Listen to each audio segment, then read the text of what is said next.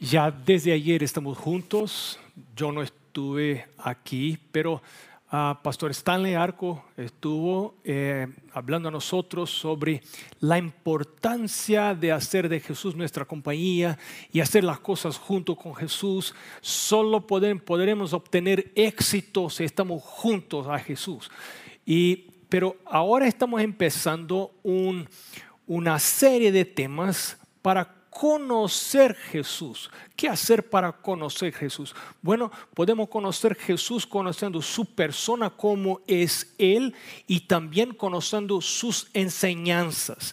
Cada noche vamos a estudiar un poco de la persona de Jesús y también un poco de sus enseñanzas, porque cuando comprendemos qué enseñó Jesús, ahí sabemos cómo es Él y queremos acercarnos de Él. No estamos contentos solamente en obtener una religiosidad de... Eh, eh, ser feligreses de la iglesia, sino queremos estar cerca de Jesús, aprender a caminar con Él. Quizá al final de esta semana vamos a estar aún más cerca de Jesús.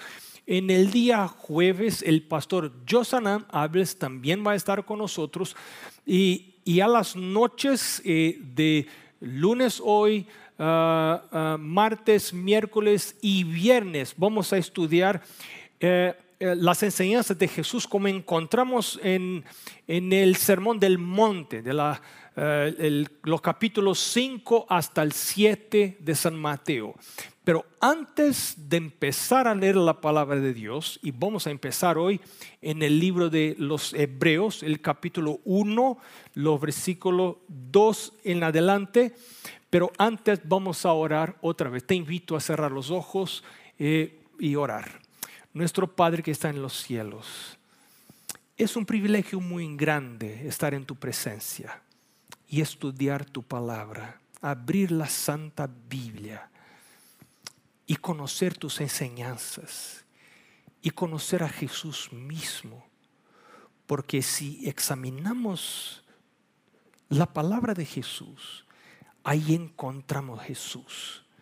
Ayúdanos no solamente a obtener conocimiento intelectual, sino a obtener un encuentro con Jesús, un encuentro personal con Él que afecte nuestra vida, nuestra salud, nuestra vida familiar, nuestra vida laboral.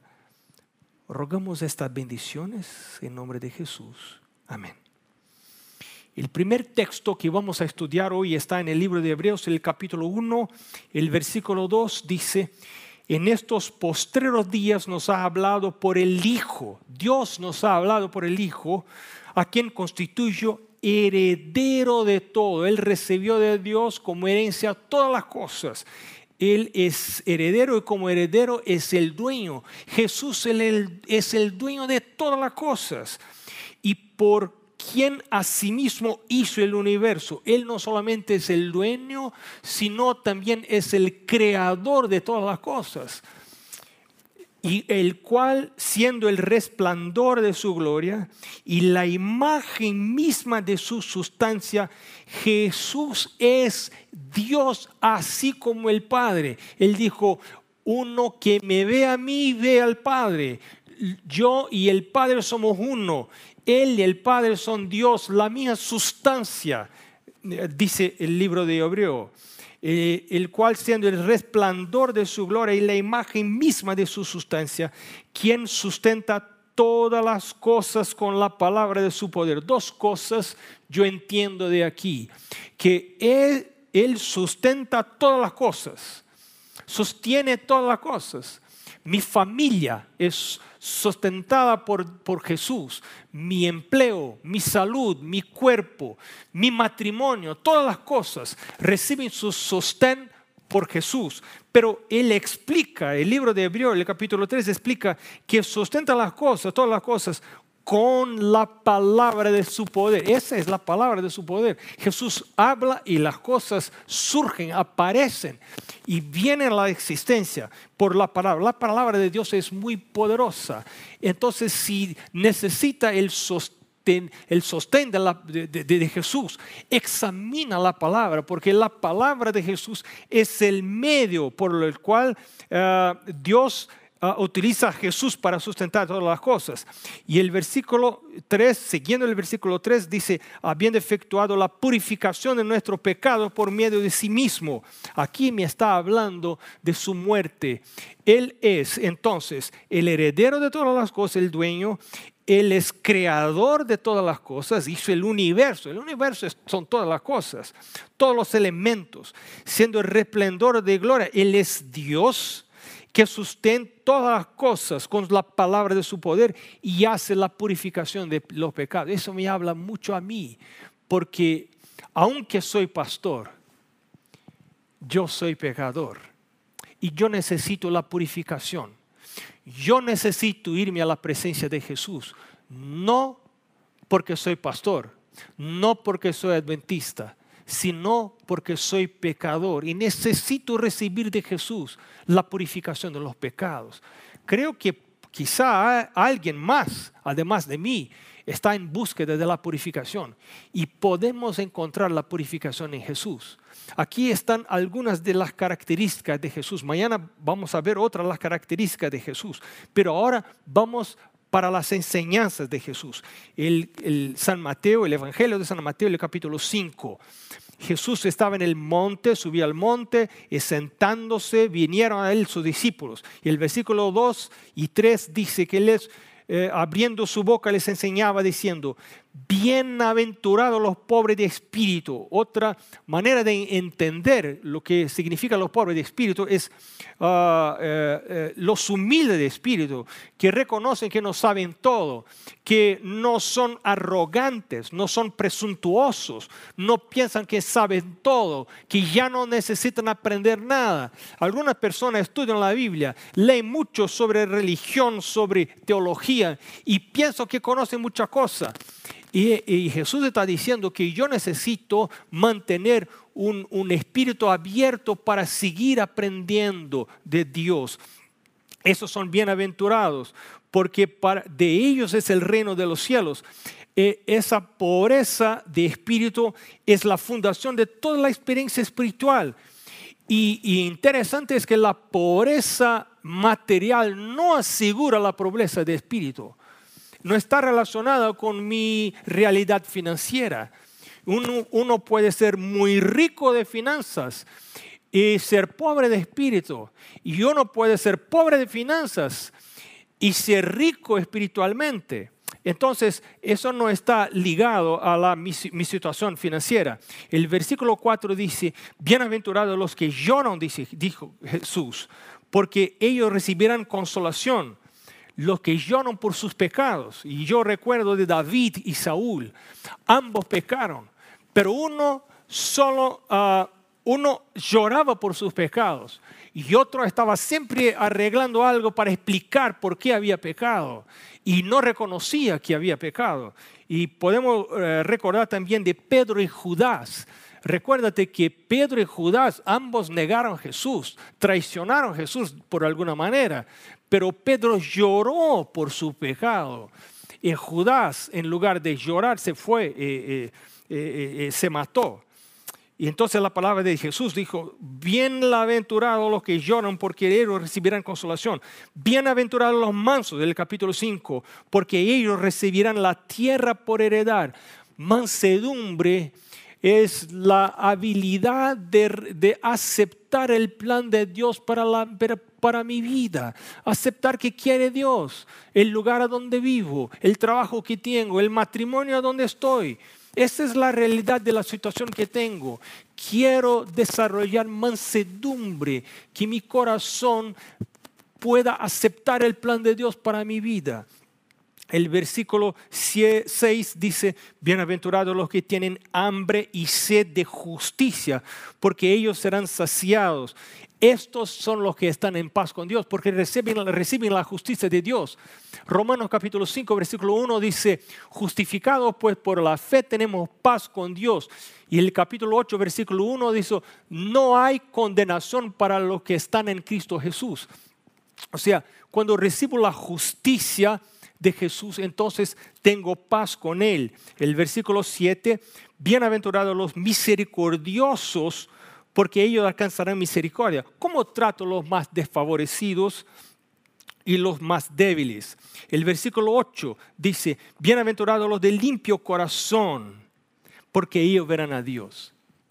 Aquí te quiero comentar algo.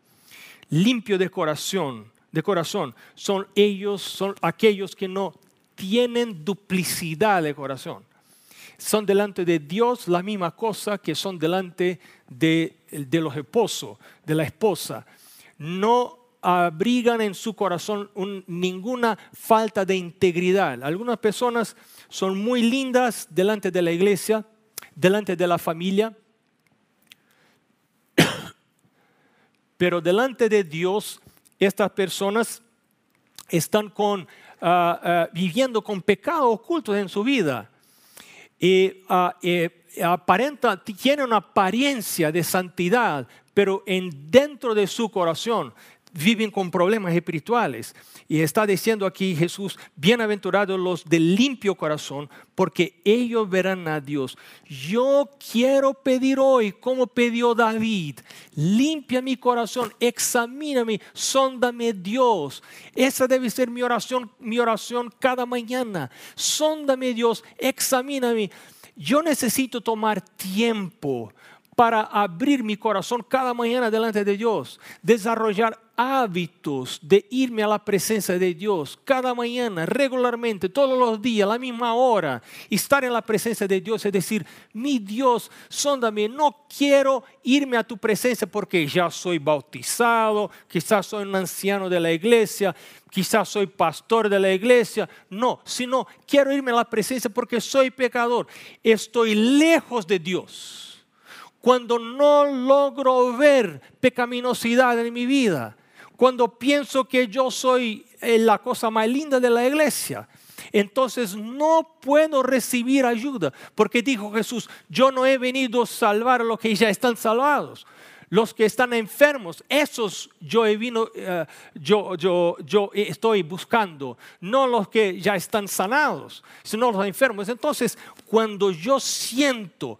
que hay pecaminosidad en mi vida, que hay problemas en mi vida, entonces ahí está Jesús. Yo he venido para buscarte, yo quiero salvarte. Entonces, bienaventurados los de limpio corazón. Y hay algo muy interesante que yo he pensado. Cuando reconozco que mi corazón no es limpio.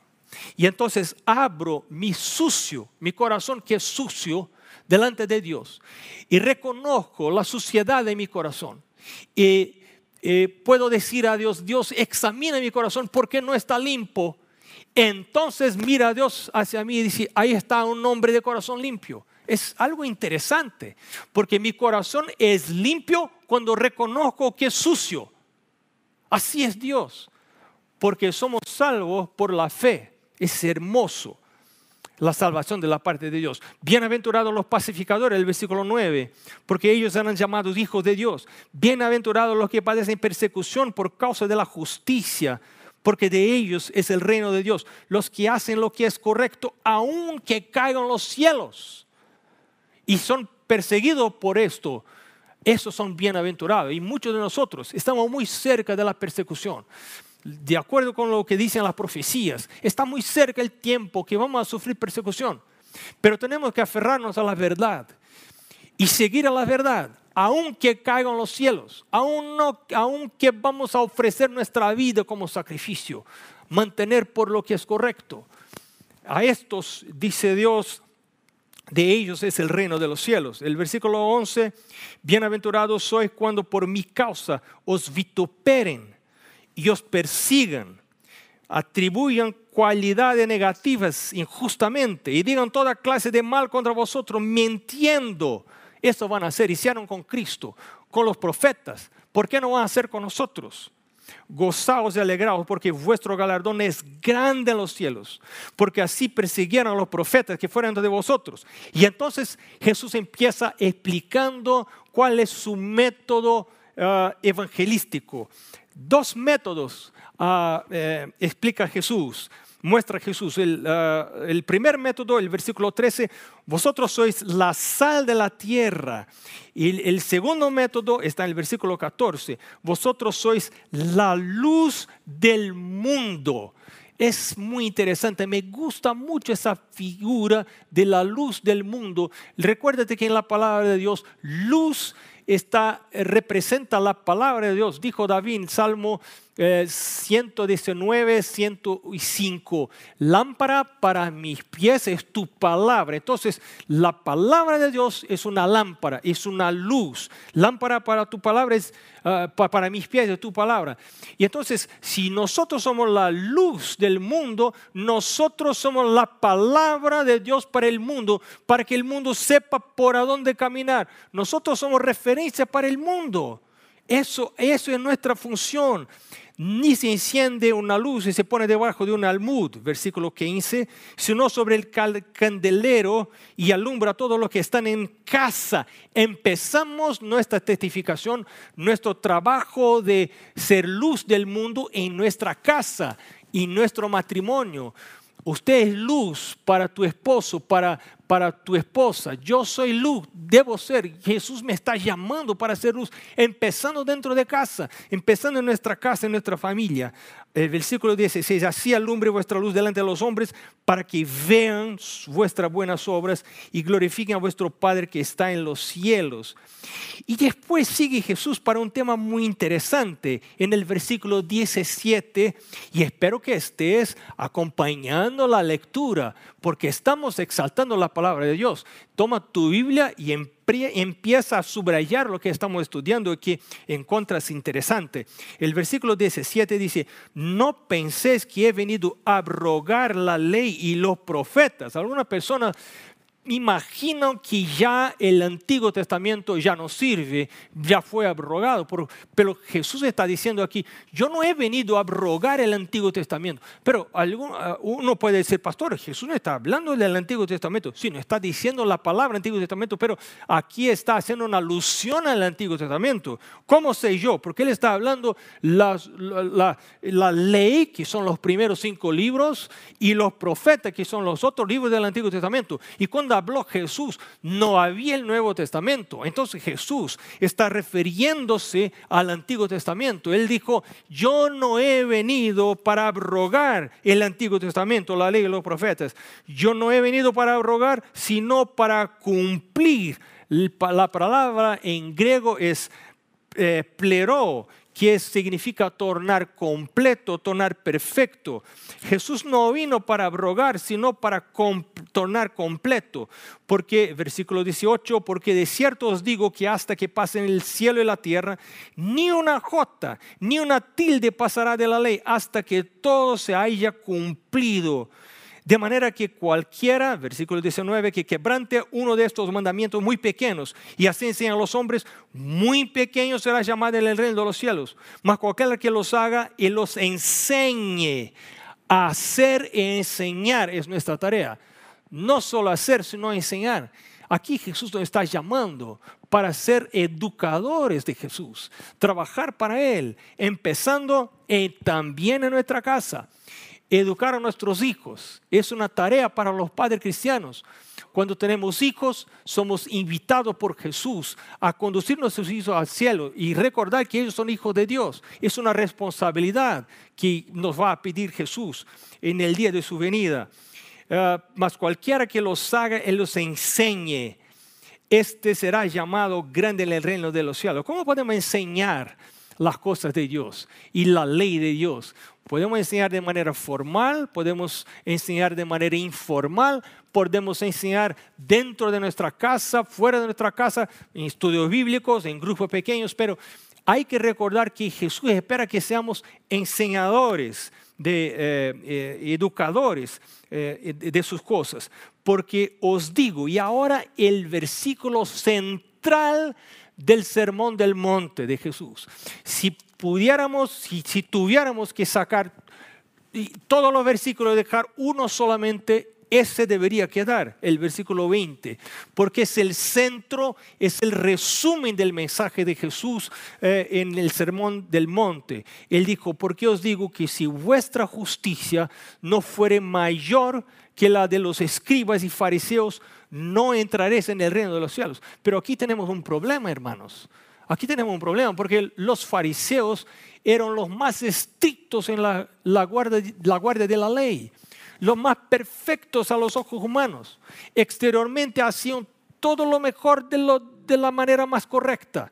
Si usted pudiera tener un vecino como fariseo, sería el mejor vecino que uno podría tener, porque eran, personas buenas exteriormente. Pero Jesús explicó que ellos estaban muy preocupados para hacer las cosas correctas delante de los hombres. Hay de los hombres.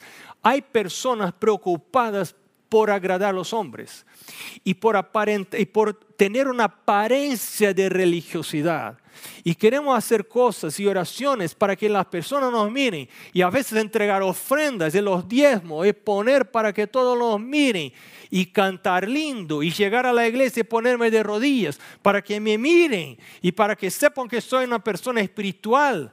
Pero lo que los otros ven no es lo que importa, importa más a Dios. Porque a veces por fuera está muy lindo, pero por dentro solo Dios puede ver. Mi señora no puede ver, mi esposa no puede ver, mis hijos no pueden ver. Mi patrón no puede ver, mi jefe no puede ver, el pastor de la iglesia no puede ver. Pero sí Dios puede ver, porque Él puede ver todas las cosas. Él conoce hasta mis pensamientos. Él conoce las motivaciones. Jesús no está tan preocupado con mis acciones, sino con, como está preocupado con mis motivaciones. Yo eh, soy un diezmante, te voy a decir. Pero espera porque no es tan linda la historia. Yo soy un diezmante y también un pactuante. Yo entrego ofrendas regulares y sistemáticas. Pero te voy a decir algo. A veces cuando voy a llenar mi sobre, mi sobre electrónico, porque yo utilizo el sobre electrónico por la internet, a veces voy a llenar y mira, encuentro que el monto es muy grande, por lo menos a mis ojos. Y no tengo toda la gana de entregar mi diezmo. Yo debería, como pastor de la iglesia, yo debería ser una persona gozosa por entregar mi diezmo y mi pacto, mi ofrenda a Dios. Pero a veces mi corazón no quiere, y el hecho de que soy pastor no me hace gozoso de hacer las cosas de Dios. Yo solo puedo, solo puedo encontrar gozo en hacer las cosas de Dios por un milagro, por encontrarme con Jesús. Por eso cuando estudio su palabra, debo decir, Jesús, no quiero solamente estar contento, satisfecho por conocer intelectualmente las cosas de la palabra de Dios, sino que quiero conocer a Cristo. Así oró Pablo. Quiero conocer Cristo. Y si uno no conoce a Cristo, no tiene vida eterna. Yo estoy preocupado porque yo reconozco, no le cuentes a nadie, por favor, pero reconozco que no conozco a Cristo como debería. Y yo estoy en una búsqueda. Hoy por la mañana estoy buscando. No porque soy una persona perfecta, porque soy un pastor lindo, consagrado a Dios. No, al revés. Yo quiero más de Cristo porque soy pecador. Si no reconocemos que somos pecadores, no podemos obtener Cristo. Los perfectos no, no vino a buscar Jesús. Los fariseos perfectos por afuera no vino a buscar Jesús. Vino a buscar Jesús. Yo no he venido a buscar los, los sanos, sino los enfermos. Los sanos no necesitan de médico, sino los enfermos, dijo Jesús. Yo no he vino a buscar los perfectos, sino los pecadores, dijo Jesús. Yo quiero ser uno de ellos para que para mí venga Jesús. Mientras pienso que soy perfecto, no hay salvación. Y volviendo al tema de la ofrenda del diezmo, yo algunas veces he necesitado orar a Dios. Dios, limpia mi corazón. Mira, yo soy pastor de la iglesia, pero mi, trabajo no cambia mi naturaleza. El único que puede cambiar mi naturaleza es Cristo. Si yo pídole a Él que cambie mi naturaleza, cambie mi corazón. Y a veces no tengo ganas de hacer culto, a veces no tengo ganas de leer la Biblia, a veces no tengo ganas de orar, quiero hacer otra cosa, quiero mirar el WhatsApp, quiero mirar otras cosas. ¿Por qué? Porque soy pecador, así nací yo. Dijo David en Salmo 51, el versículo 5, así nací yo, nací en el pecado y así me generó mi madre. Pero él pídele a Dios, Dios cambia mi naturaleza, envía tu Espíritu Santo cambie mi naturaleza. Y dijo Jesús del versículo 20, porque os digo, si vuestra justicia no fuere mayor que la de los escribas fariseos, no entraréis en el reino de los cielos. ¿Cómo exceder la justicia de los fariseos? Cuando entendemos que primero necesitamos ser perfectos por dentro. ¿Y cómo somos perfectos por dentro? Escucha eso, eso es muy importante. Yo demoré mucho para entender esto. Yo soy perfecto por dentro cuando reconozco que no soy perfecto por dentro. Cuando reconozco que no soy perfecto por dentro, ahí mira a Dios y dice, ahí están justo, porque reconociendo que no soy perfecto por dentro, pídole a Dios, Dios, mira mi corazón. Estoy buscándote con todo mi corazón, no solo con una parte de mi corazón, la parte buena, linda, sino que te estoy buscando con la parte sucia de mi corazón. Como Pedro que no quería que Jesús le lavara los pies, porque era la parte sucia de su cuerpo. Jesús dijo, si yo no te lavara, no, no, no, tenés, no tenés parte conmigo. Entonces Pedro dijo, me lava todo, y así quiero yo. Y espero que quieras también, que Jesús te lave todo, no solo con la parte linda de tu corazón, sino con la parte fea de tu corazón. Esa necesita abrir para Jesús, para que Él mire ahí y te ayude mansamente, te ayude a salir de eso.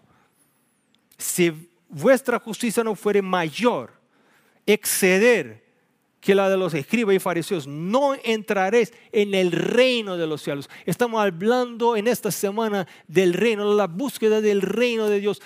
El reino es dentro de mi corazón. Jesús habitando mi corazón y reglando los sentimientos, la inclinación de mi corazón. Pero eso es un trabajo diario. No es algo que pasa una vez y dura para siempre. Cada día hay que renovar esta experiencia en la presencia de Jesús. En el versículo 21, y ahora en el versículo 21 en adelante en este sermón del monte, Jesús va a presentar seis ejemplos de cómo el interior, la religión interior es más importante que la religión exterior. El primer ejemplo vamos a ver hoy, mañana vamos a empezar a ver otros ejemplos. Él dijo, el versículo 1, oíste que fue dicho a los antiguos, no matarás y cualquier que matare será culpable de juicio. Pero yo os digo que cualquiera que se enoje contra su hermano será culpable de juicio. Y cualquiera que diga necio a su hermano será culpable ante el concilio. Y cualquiera que le diga fatuo quedará expuesto al infierno de fuego. Mira qué cosa seria. Le encanta a Satanás me hacer pensar que yo tengo el derecho de mantener amargura, de estar enojado porque alguien hizo algo eh, rude, que no fue bueno para conmigo. Entonces yo me siento en el derecho de mantenerme enojado, chasqueado con las personas que están alrededor. Pero la palabra de Dios no me concede este derecho. Porque si estoy enojado, entonces estará, estaré expuesto al infierno de fuego. Es algo muy serio. Porque cuando alguien hace algo malo para mí, eso es el pecado de la persona. Pero si yo estoy enojado y estoy abrigando amargura en mi corazón, entonces ese es mi pecado. Y es muy difícil dejar eh, tener la, la humildad de decir, Señor, yo estoy muy malo porque alguien hizo algo malo también. Así yo estoy herido, yo estoy con una herida, pero sé que estos sentimientos no se justifican delante de tu palabra. Entonces, mi Dios, yo sé que el error está en el lado de, esta persona que me hizo algo malo, pero Mi error es estar enojado, mi error es estar amargurado. Entonces limpia mi corazón, Dios. Ayúdame a perdonar. Mañana vamos a hablar un poco más del tema del perdón, que es algo serísimo para la vida eterna. Tan serio que dijo Jesús del versículo 23, por tanto, si traes tu ofrenda al altar y allí te acuerdas de que tu hermano tiene algo contra ti, deja allí tu ofrenda delante del altar y anda, reconcíliate primero con tu hermano y entonces ven y presenta tu ofrenda. Deja tu ofrenda para Jesús. La relación sana con alguien es más, precede la adoración. Esto es tan importante porque para mantener buenas relaciones con mi prójimo, yo necesito estar en unas buenas relaciones, con relación con mi Dios.